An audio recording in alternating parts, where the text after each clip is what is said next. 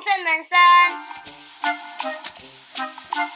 富人人生分享高能管教术，帮助你有效率的教导学龄前的孩子，也分享我自己的教养经验，在当父母的这条路上给你支持和陪伴。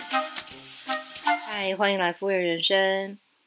这一集节目，我们谈的是高能管教的第一个重点——规律作息。首先，我们来看看什么是规律作息。规律作息就是父母亲按照自己的家庭状况制定出一个作息表，然后每天确实的带着孩子按照这个作息表生活，就是照表操课的意思。那为什么我们要这么做呢？因为规律作息。让生活每天有一个固定的模式跟节奏，这会产生一种稳定感。这是学龄前的孩子最需要的。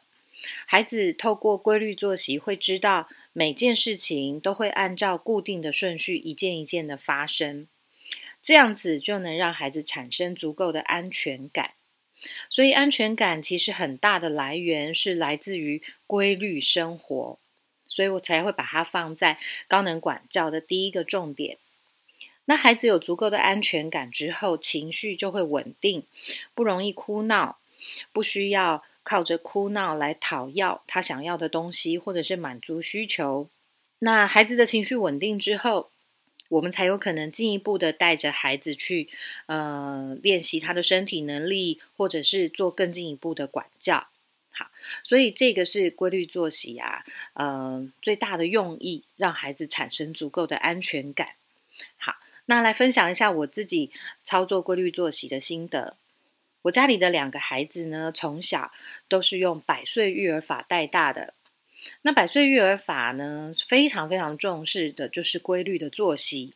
他们有固定的吃奶的时间，固定的睡觉的时间，所以满两岁之后呢，我的两个孩子还是很习惯这样子的规律生活。那确实呢，他们两个从小很少哭闹，大家看到他们的时候都觉得他们是喝酒型的宝宝。好，那确实因为规律的生活，让孩子的需求都被满足了，吃饭、睡觉、游戏。这些需求全部都被满足了，所以他们完全不需要靠哭闹，呃，去讨要自己的想要的东西，或者是去满足自己的需求。再来就是，嗯，孩子再大一点之后呢，规律作息也可以跟管教做结合。当然，譬如说。嗯，孩子会说：“我不要睡吃饭，我不要睡觉。”像这样子的时候呢，我们家的大人是不会妥协的。所以孩子在尝试几次之后呢，他就知道哭闹是不会有用的。该吃饭的时候就是要吃饭，该睡觉的时候就应该要去睡觉。所以，呃，孩子之后也不会再用哭闹来满足自己的需求，因为他知道这是不可能达成的。好，这是我自己操作规律作息一个最大的心得，就是孩子是有规矩的，他不会需要用哭闹来挑战成人的权威。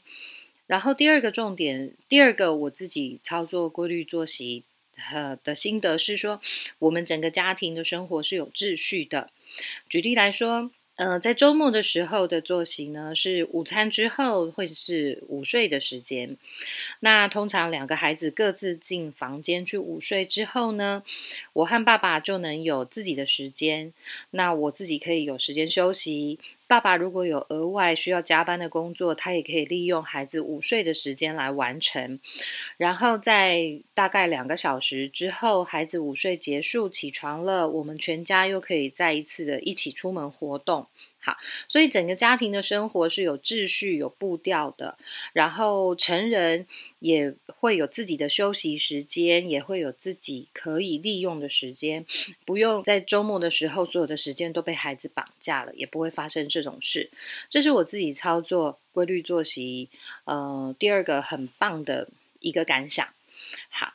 那接下来呢，我来分享一下规律作息在实际上要怎么操作。其实也就是要怎么样去制定出一个你自己家里的作息表。好，那制定作息表的第一个重点呢，就是请按照你自己的家庭状况跟生活模式来制定。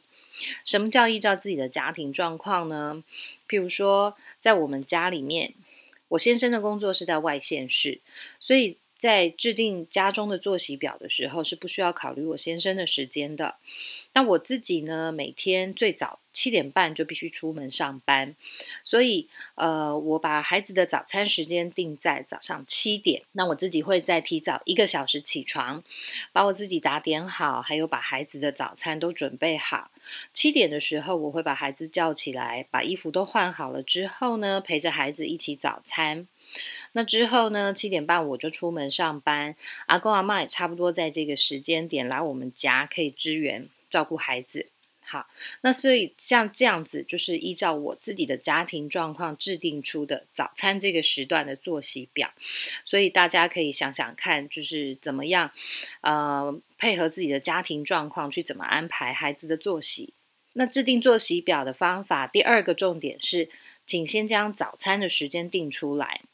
那早餐的时间定出来呢？一个好处是你可以推算前一天晚上孩子必须几点上床睡觉。如果早餐的时间是七点，那么孩子呢至少在前一天晚上十点以前一定要上床睡觉。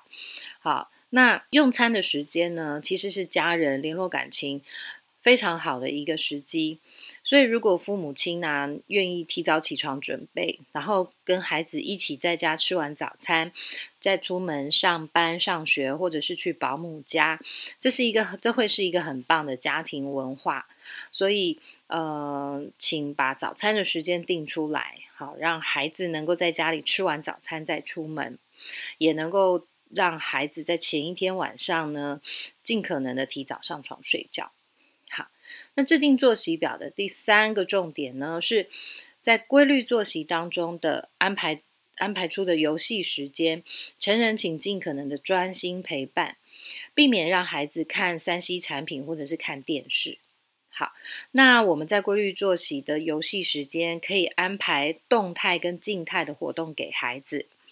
动态的活动呢，你可以去家里附近的公园，或者是呃各县市的育儿资源中心，可以帮助孩子练习大肌肉、小肌肉，其实可以消耗掉许多的时间。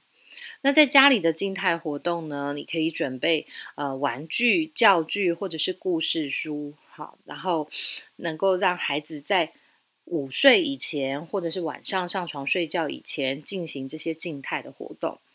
那如果你家里面的人力是有限的，你可能要自己做家事，还要自己照顾孩子，那么可以让孩子每天稍微看一下电视，可是时间请尽量控制在三十分钟左右，而且请尽可能固定是同一个电视节目，这是为了避免给孩子过多的声光刺激。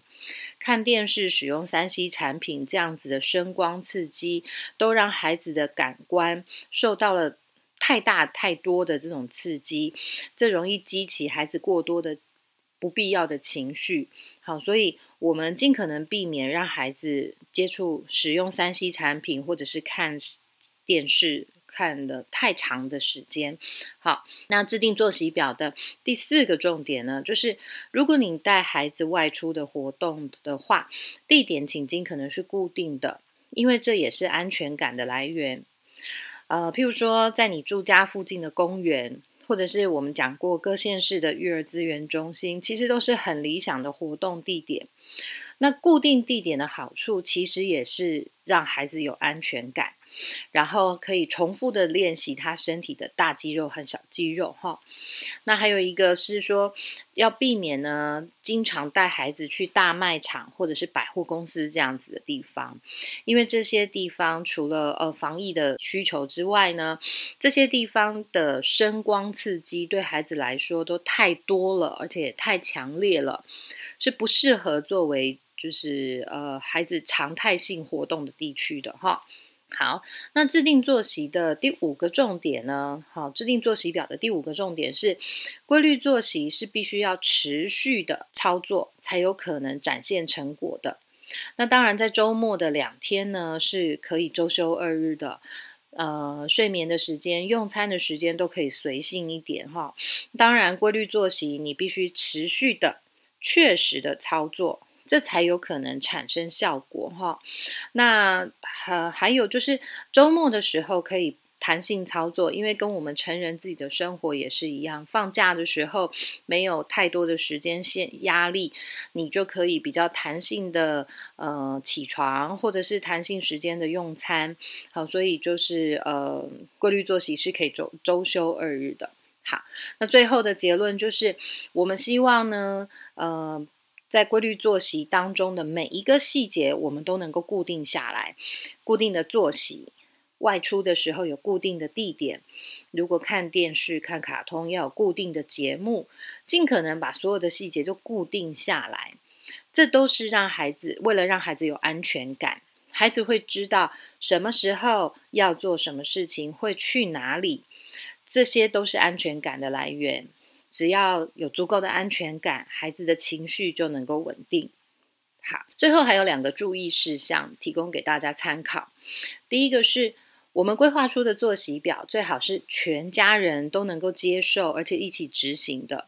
所以，如果您是跟长辈一起住，或者是您家中有成人的工作时间是比较早，必须出门，或者是比较晚才下班回家的话，都必须先沟通协调，尽量以不打扰孩子的规律作息为原则。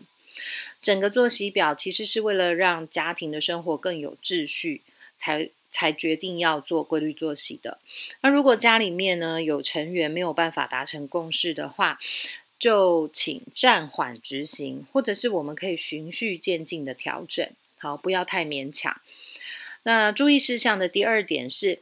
开始执行规律作息之后，你一定会发现有一些卡卡的部分。那卡卡的部分，孩子可能会哭闹，孩子可能比较容易呃发脾气。那你可以按照孩子的状况做一些弹性的调整，做一些微调，然后慢慢尝试，直到可以很顺畅的执行为止。好，以上是规律作息的所有的重点还有注意事项。呃，结我自己的结论是。规律作息，我觉得是一个对成人、对孩子、对整个家庭来说是非常好的一种生活模式。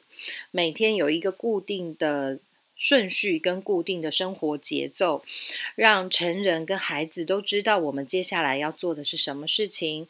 那逐渐的，随着孩子的年龄长大，孩子自己会知道。哦，什么事情完成之后，我就要去做什么？譬如说，我们家的哥哥，他现在六岁了，已经是大班了，他就能够很自动自发的知道，我们晚餐在阿公阿妈家吃了晚餐，回到我们自己家之后，一进门自己要完成脱鞋子、整理书包，好准备明天上学要穿的衣服、裤子、袜子，完这些东西都完成了之后呢，他就可以去玩了。那他自己去游戏到了一个时间之后，就是妈妈要讲故事给他们听，接着呢就刷牙齿，然后就可以上床去睡觉。那哥哥都非常知道，就是这些生活作息的节奏，还有接着要做什么样的事情，他自己都能够很独立的去完成。这个是执行规律作息一路下来的成果。所以为什么我说？呃，执行规律作息必须要持续，而且确实才有可能看见成果，就是这样的原因哈。好，那嗯，最后呢，如果您在制定作息表上觉得还是没有概念，还是很模糊，你可以参考夫人人生的网站，请搜寻夫人人生，你可以找到夫人人生的网站和粉丝页，你可以在网站上。的文章内容当中找到规律作息的作息表的制定。那如果你还有任何的问题，也可以到夫人人生的粉丝页当中发问，那我就会尽快的回复你。我们希望能够在夫人人生的网站还有粉丝页当中提供一个能够互动的平台，让妈妈们在管教孩子、在养育孩子的时候，呃，有一个。可以发问的地方，然后得到一些正向积极的回应。